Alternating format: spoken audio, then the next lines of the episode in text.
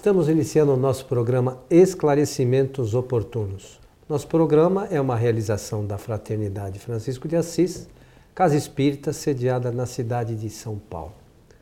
Conosco mais uma vez, aliás, como sempre, Milton Filipe.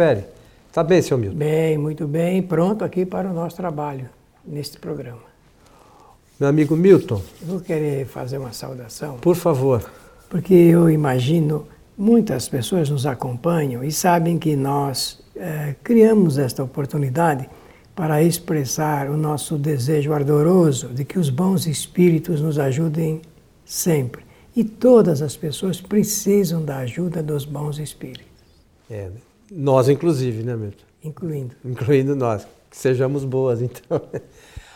O meu amigo Milton, é, recebemos um e-mail de eu não sei se nos ouviu pela rádio ou nos assiste pela internet ou em outro meio, mas enfim.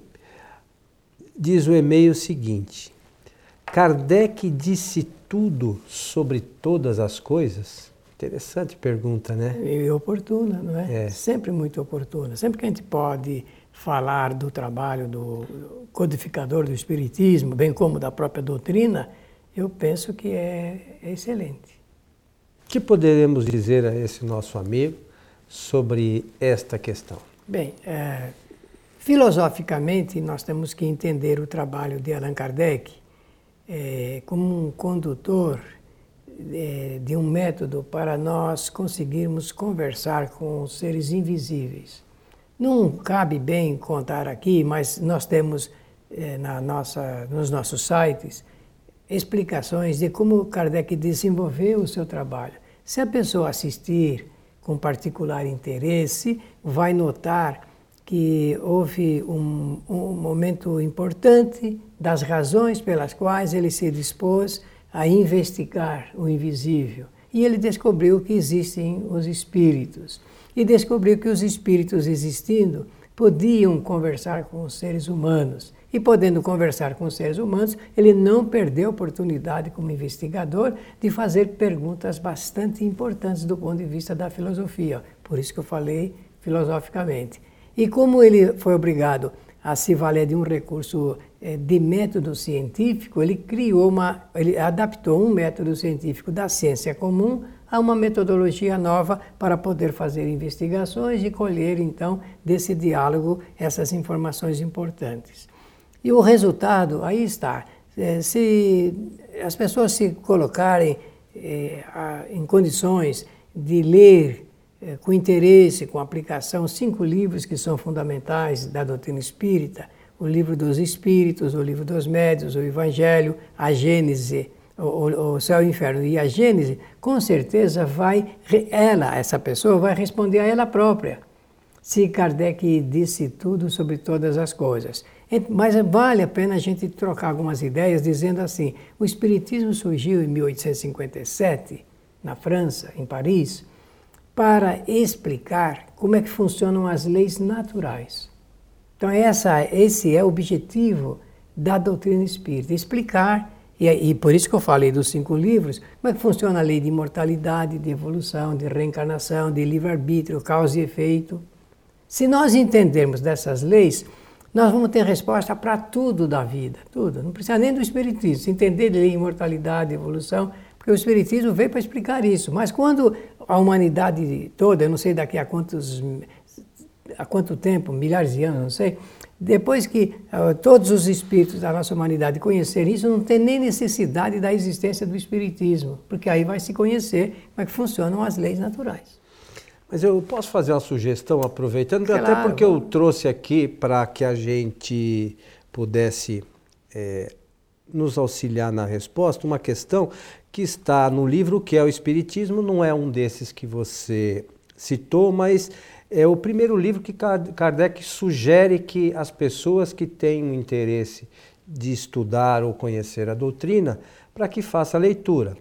Então, no preâmbulo deste livro, se nós lermos aqui, é, nós vamos dizer, entender o seguinte: o Espiritismo é ao mesmo tempo uma ciência de observação e uma doutrina filosófica. Como ciência prática, ele consiste na relação, nas relações que se podem estabelecer com os espíritos. Como filosofia, ele compreende todas as consequências morais que decorrem dessas relações. E diz mais: pode-se defini-lo assim: o Espiritismo é uma ciência que trata da natureza, da origem e da destinação dos espíritos e das suas relações com o mundo corporal. Então, o objetivo do Espiritismo é esse. É explicar. É explicar essas coisas, não é, por exemplo, definir se o Kardec não falou de cirurgia plástica, por exemplo, né, Milton?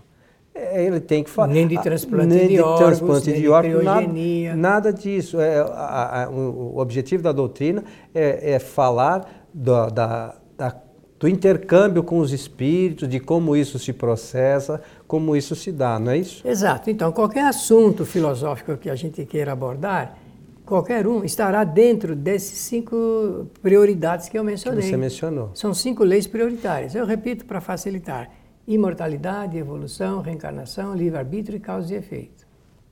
Essas são prioritárias.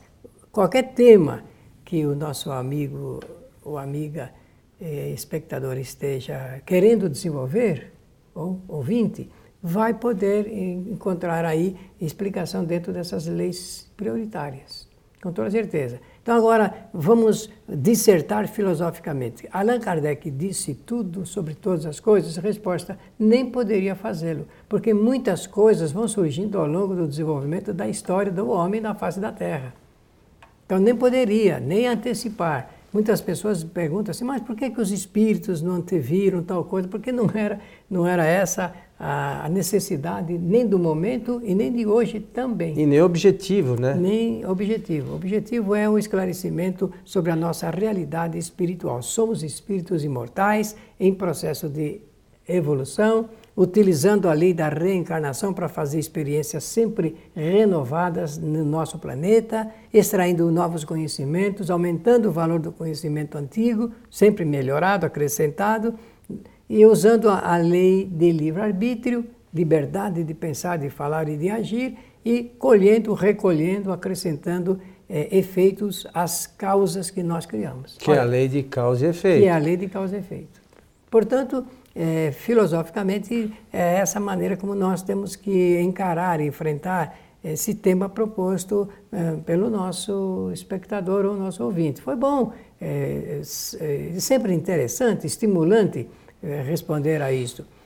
às vezes as pessoas querem criar um, uma espécie de desafio, querem que o Espiritismo dê respostas a tudo na vida de todos. Nós somos todos diferentes. Cada um tem o seu mundo, a sua maneira, o seu perfil espiritual, sua maneira de fazer as coisas. Portanto, o Espiritismo nem poderia é, dar respostas a tudo dessa maneira. Agora, filosoficamente, atende às nossas principais necessidades filosóficas. É, a, nós somos diferentes porque cada um enfrentou a lei de livre-arbítrio de forma diferente, a lei de causa e efeito de forma diferente, e naturalmente a reencarnação de forma diferente. Então, não, não, há como ser igual, né? Cada um tem os seus princípios, seus meios de atuar e de agir, né, Milton? Belíssima a sua colocação. E eu aproveito para dizer o seguinte: é, na origem somos iguais, mas no exercício pleno do, do direito do livre-arbítrio, da ação e da, da, lei de causa e efeito, vai, os espíritos vão se tornando independentes porque cada um vai rumando para uma situação.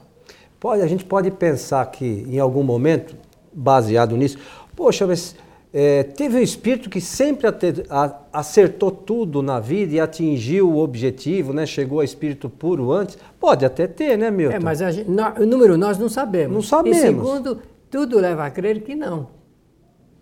Pela observação, a gente pode avançar alguma consideração. Mas também isso não tem uma importância maior, fundamental, maior, não tem não. Mas a, o, a verdade é que o nosso objetivo é chegar ao espírito puro.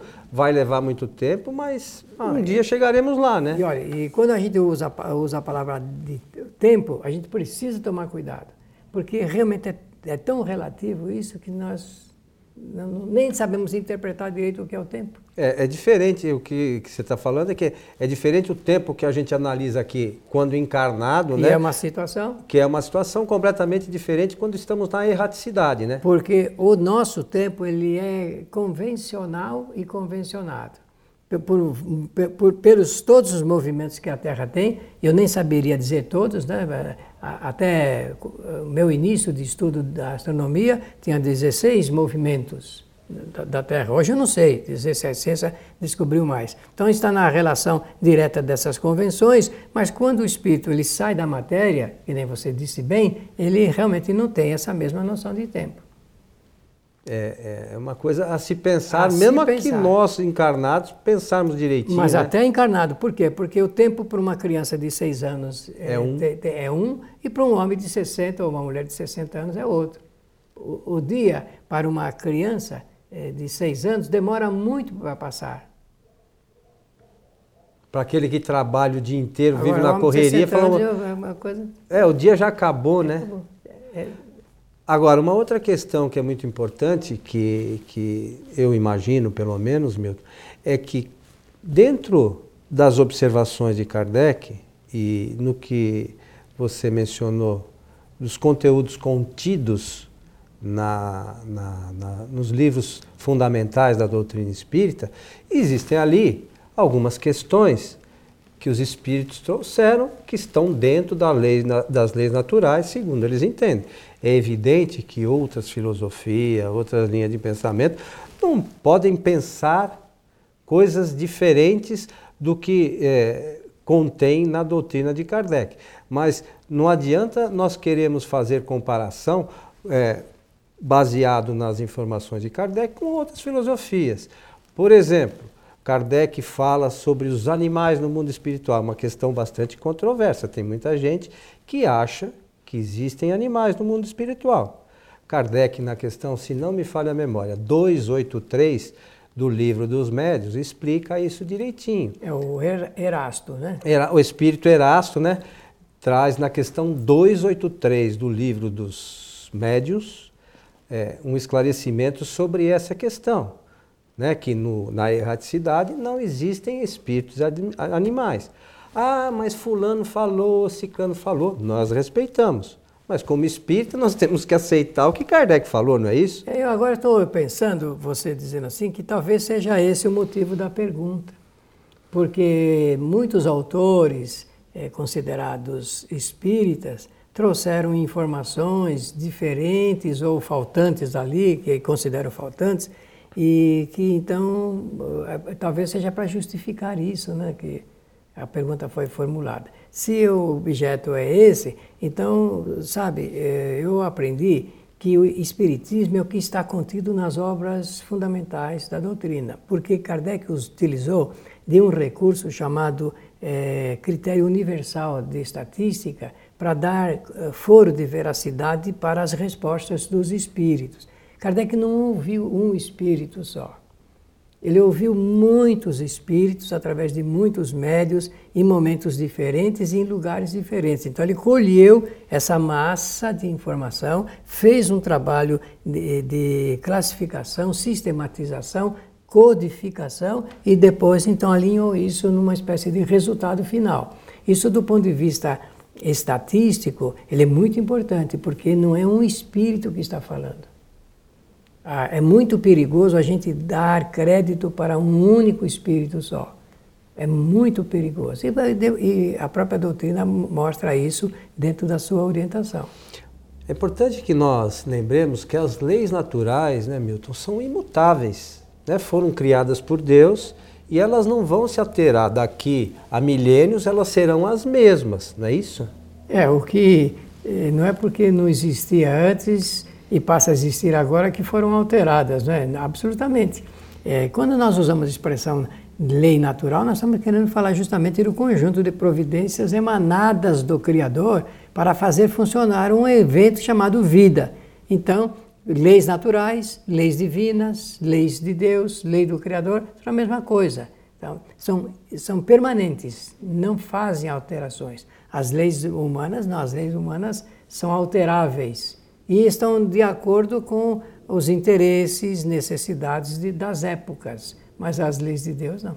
E elas servem, vale lembrar também, para todo o universo. Não é que na Terra ah, é de um ah, jeito, sim, em outro planeta é de outro jeito. As, as leis, é, essas leis naturais, elas servem para todos o, o servem para todo o universo em todos os tempos, não é isso? Isso mesmo, exatamente. Então, tudo que nós queremos examinar filosoficamente, é, quase que até cientificamente, se nós estivermos pensando na ciência espiritual, tudo que nós queremos examinar está é, contido no funcionamento dessas leis que são naturais. Tudo, absolutamente tudo. Qualquer tema que a gente coloque para discutir, para debater, estará enquadrado dentro dessas leis que são naturais. Até porque é, é a evolução faz parte das leis naturais, né? E, e os espíritos evoluem, então essa discussão, é, filosoficamente, ela sempre continua. Mas especificar um ou outro detalhe, aí não há, não há como ser feito, porque existem coisas que daqui a alguns anos, daqui a 100 anos, tudo isso que está discutindo hoje, em termos materiais, vai ser insignificante. Mas as leis naturais continuarão ser as mesmas, não é isso? Isso mesmo. Então, e os espíritos que ajudaram Allan Kardec no desenvolvimento desse trabalho, trabalho eh, de informação, de esclarecimento, esses espíritos pertenciam a três categorias, conforme nós temos dito em nosso programa Esclarecimentos Oportunos. Né? Eu lembro bem que já falamos algumas vezes. Ou eles são filósofos, ou são cientistas, ou são religiosos. Então, são três categorias e dão um apoio, um suporte ao trabalho de Kardec, cada um dentro da, da natureza da questão que ele levanta. Não é? As perguntas de ordem científica, que tem o livro dos Espíritos, por exemplo, sobre biologia eh, ou, ou sobre física, que Kardec apresenta, é evidente que foram essas perguntas respondidas de acordo com a época, nós estamos falando em 1857, 56 para 57, e de, de acordo com um tipo de necessidade por um espírito uh, cientista. Uma pergunta que tem conotação teológica ou religiosa, um religioso, por certo, uh, ofereceu as, as respostas dadas. E um que só caminha, transita uh, pela filosofia, com certeza foi um dos filósofos antigos, conforme está lá nos prolegômenos. Essa palavra ela não é muito usada hoje, mas que significa, significa o enunciado é, filosófico científico da doutrina. Está no início do livro dos Espíritos. Então a gente identifica ali pelas assinaturas quais foram as categorias, não que só tenha, tenha sido somente aqueles espíritos, não é verdade isso. Muitos outros também participaram, e cada um de acordo com essa feição eh, da questão levantada por Kardec.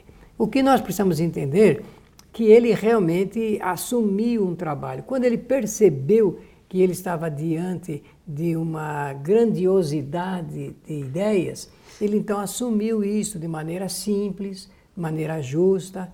É, Kardec tinha um bom senso muito apurado, é, um discernimento grande para fazer as observações. Então ele assumiu esse trabalho. E quando ele percebeu que esse trabalho que ele assumiu, ele, ele detinha o, o perfil dele era o perfil de uma revelação eh, filosófica, não tem dúvida, ele então tratou de compartilhar isso com o resto da humanidade. E ele até que quis eh, fugir da assinatura do nome dele, porque Kardec é apenas um pseudônimo. O nome dele é Hippolyte Leon Denisard Rivail.